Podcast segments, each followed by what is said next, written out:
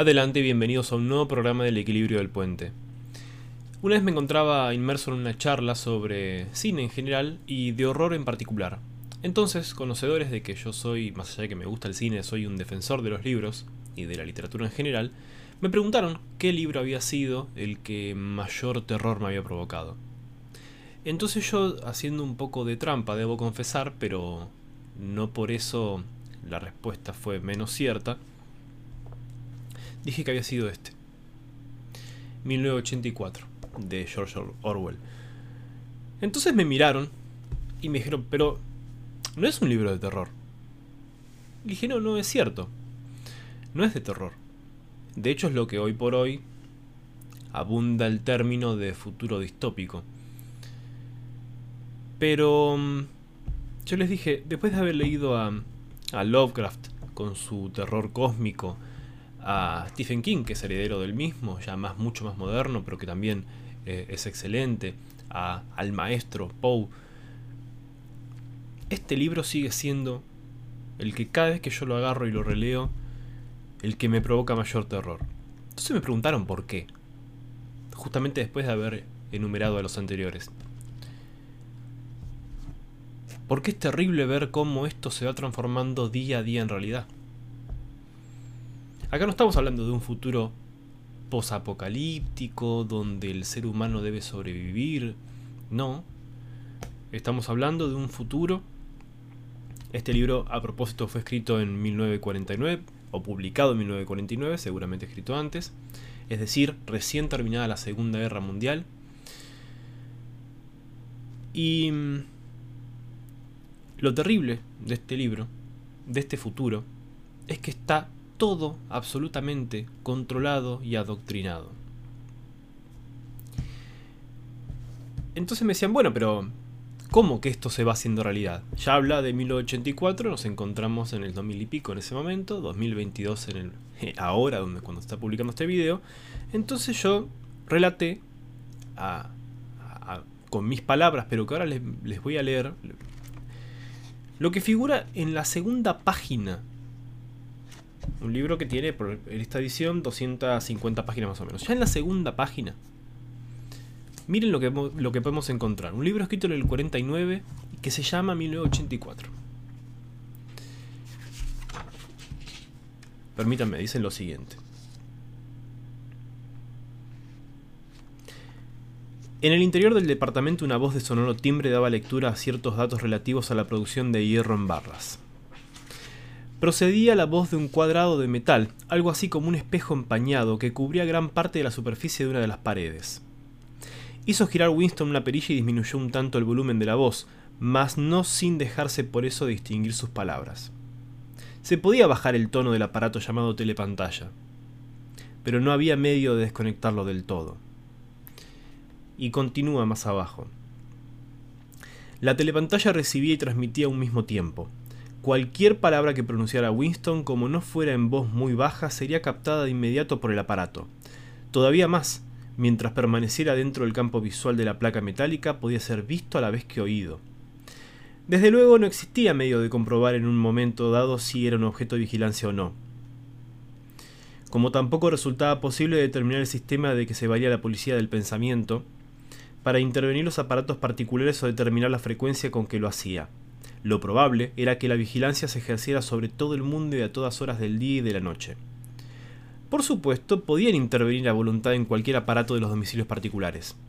Había que vivir, y se vivía por fuerza de una costumbre hecha instinto, como acechado en todo momento por ojos invisibles, salvo en la oscuridad más absoluta, y como si cada sonido emitido fuera captado por ojos extraños. Perdón, por oídos extraños. Yo no voy eh, a, insultar su inteligencia al poner ningún tipo de explicación ni paralelismo. Creo que fue claro. O de última lo dejaré para todos ustedes. El propósito de este programa en particular, y por lo que se los quiero traer, no es por lo que les acabo de relatar, en parte, sino porque todo el tiempo, y cosa que ya he dicho, veo que la mayoría de la gente, y obviamente estoy generalizando y está mal generalizar, pero voy a incluir porque es la sociedad, hablo de la sociedad, utiliza todo el tiempo los mismos términos. Sea de la ideología que sea, defienda la idea que sea, ya sea política, no importa, religiosa, no interesa, porque eso es de cada uno y es totalmente respetable, lo claro desde ya. Eso, el pensamiento político, la postura, eh, su cuadro de fútbol, no importa, es respetable. Yo me refiero a, otra cosa. La defensa que se hace ante eso utiliza todo el tiempo las mismas palabras. Todo el tiempo es un copiar y pegar. Ustedes prenden la televisión en el canal que sea y la postura política que tenga ese canal va a utilizar las mismas palabras. Y ni hablar de que muchísimas veces vemos noticias en las redes sociales, en internet o en donde sea, que parecen, parecen copiadas. Utilizando nuevamente las mismas terminologías, siendo el español en nuestro caso un idioma terriblemente rico. Fíjense lo que está sucediendo en las redes sociales. Ingresen a las que a ustedes les parezca se habla todo el tiempo igual.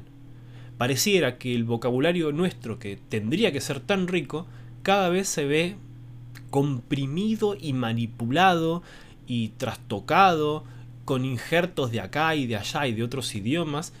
No se hace solamente con el nuestro, ni hablar, pero es el ejemplo del que a mí me toca en particular y el que entiendo que a la mayoría de ustedes o todos ustedes, todo el tiempo comprimiéndolo y trastocándolo y todo el tiempo viendo cómo detrás de esa línea hay un mensaje. De cómo se ve perfectamente direccionado todo esto.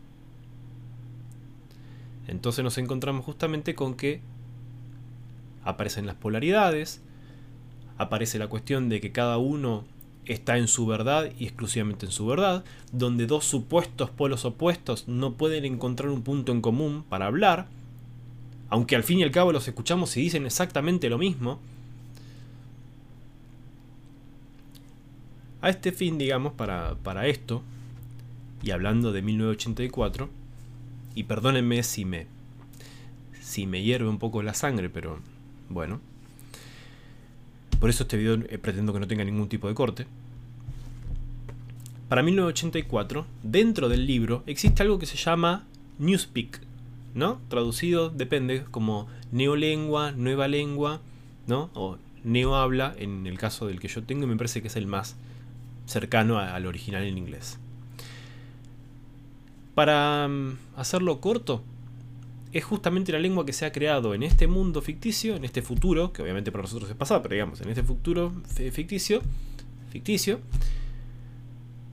justamente para, para comprimir los significados, enviar un, eh, un mensaje único, que todo el mundo lo hable, aunque todavía en la época de este libro, dentro de la ficción todavía no se hablaba, estaba proyectado para el 2050, veremos qué pasa dentro de 30 años, em, para justamente comprimir y enviar ese mensaje y adoctrinar para lo que se llama el INSOC, es decir, el socialismo inglés. Aclaro desde ya que esto es parte de la literatura, que ahora cuando yo lo pase a nombrar no estoy hablando del socialismo ni de ningún partido político, ni ideología política, ni nada.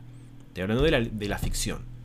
¿Por qué? Porque si ustedes me permiten, yo no voy a hablarles del libro, no les voy a relatar una parte del libro, quédense porque lo comprimí eh, y vale la pena escucharlo, sino el apéndice que tiene atrás que explica de qué se trata este, esta neo habla.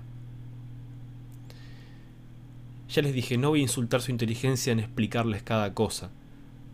Se los voy a relatar, lo van a poder estar leyendo en pantalla, pero les aconsejo que a medida que lo lean, piensen en qué sucede hoy por hoy y qué significado tiene cada una de estas cosas en nuestro día a día.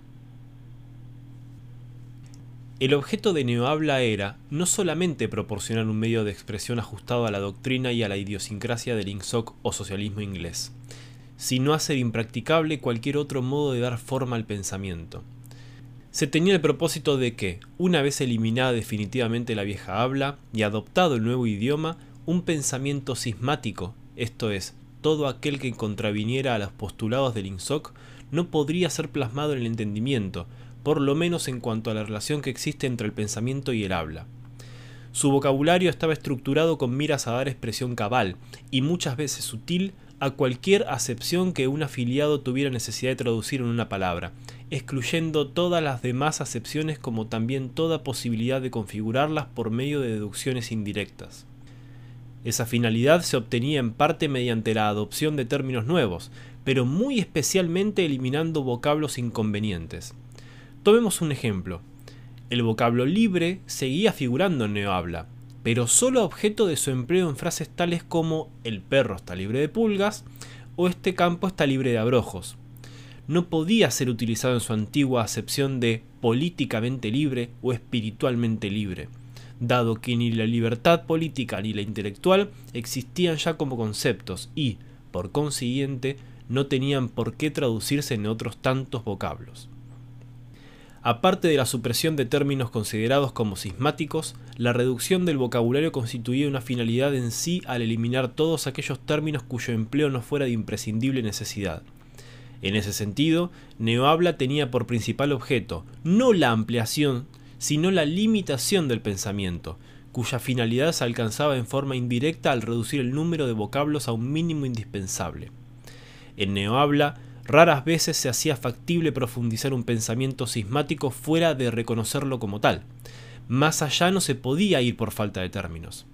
En este vocabulario no existían términos que pudieran considerarse neutrales, ideológicamente considerados. Muchos de ellos no pasaban de ser eufemismos. Así, tales vocablos como gocecampo, campos de concentración, o minipax, Ministerio de la Paz, a saber, Ministerio de la Guerra, tenían un significado absolutamente contrapuesto. Las denominaciones con que se conocían los organismos, instituciones, doctrinas, países o dependencias públicas eran abreviaturas conforme al criterio establecido, esto es, reducidos a un vocablo único de fácil dicción y con el menor número posible de sílabas que fueran necesarias para darle significado, todo lo cual no tenía precisamente por objeto ahorrar tiempo. Ya en las primeras décadas del siglo XX, los términos y frases abreviadas constituyeron una característica del léxico político, haciéndose notar que esa tendencia era más pronunciada en aquellos regímenes y organizaciones de carácter totalitario. Así tuvimos nazi, gestapo, etc. En aquellos tiempos tales términos surgieron como consecuencia de circunstancias más o menos fortuitas, pero en el caso de Neohabla respondían a un propósito deliberado se vio claro que al abreviar una denominación queda sutilmente alterado su significado, al desligarlo de cualquier otro que hubiera podido quedarle adherido por su relación con los antiguos conceptos. Y dichos vocablos cobraban aún mayor énfasis por el hecho de acusar entre sí cierta similitud. Su empleo propendía a la formación de un modo de hablar parlotero, a la vez que incisivo y monótono. Y esa era precisamente la finalidad perseguida, el propósito era hacer que la palabra, especialmente aquella que se refiere a cualquier tópico que no fuera ideológicamente incoloro, estuviera en lo posible desvinculada de lo consciente. Claro es que en la vida diaria se hacía a veces necesario pensar antes de dar forma a la idea, pero un afiliado puesto a opinar sobre materias de orden político relativas a la ética debía tener la aptitud de expresar ese pensamiento tan automáticamente como una ametralladora dispara sus proyectiles. Su educación facilitábale dicho mecanismo. El idioma ponía a su disposición un instrumento a prueba de errores por comisión u omisión, y cierta deliberada deformación del término le abría camino para no incurrir en dudas al respecto. Espero que les haya gustado y si fue así, denle me gusta, compártanlo y suscríbanse al canal. Pueden ir a las redes sociales, en Instagram El Equilibrio de él y en Twitter Equilibrio-Puen. Muchas gracias.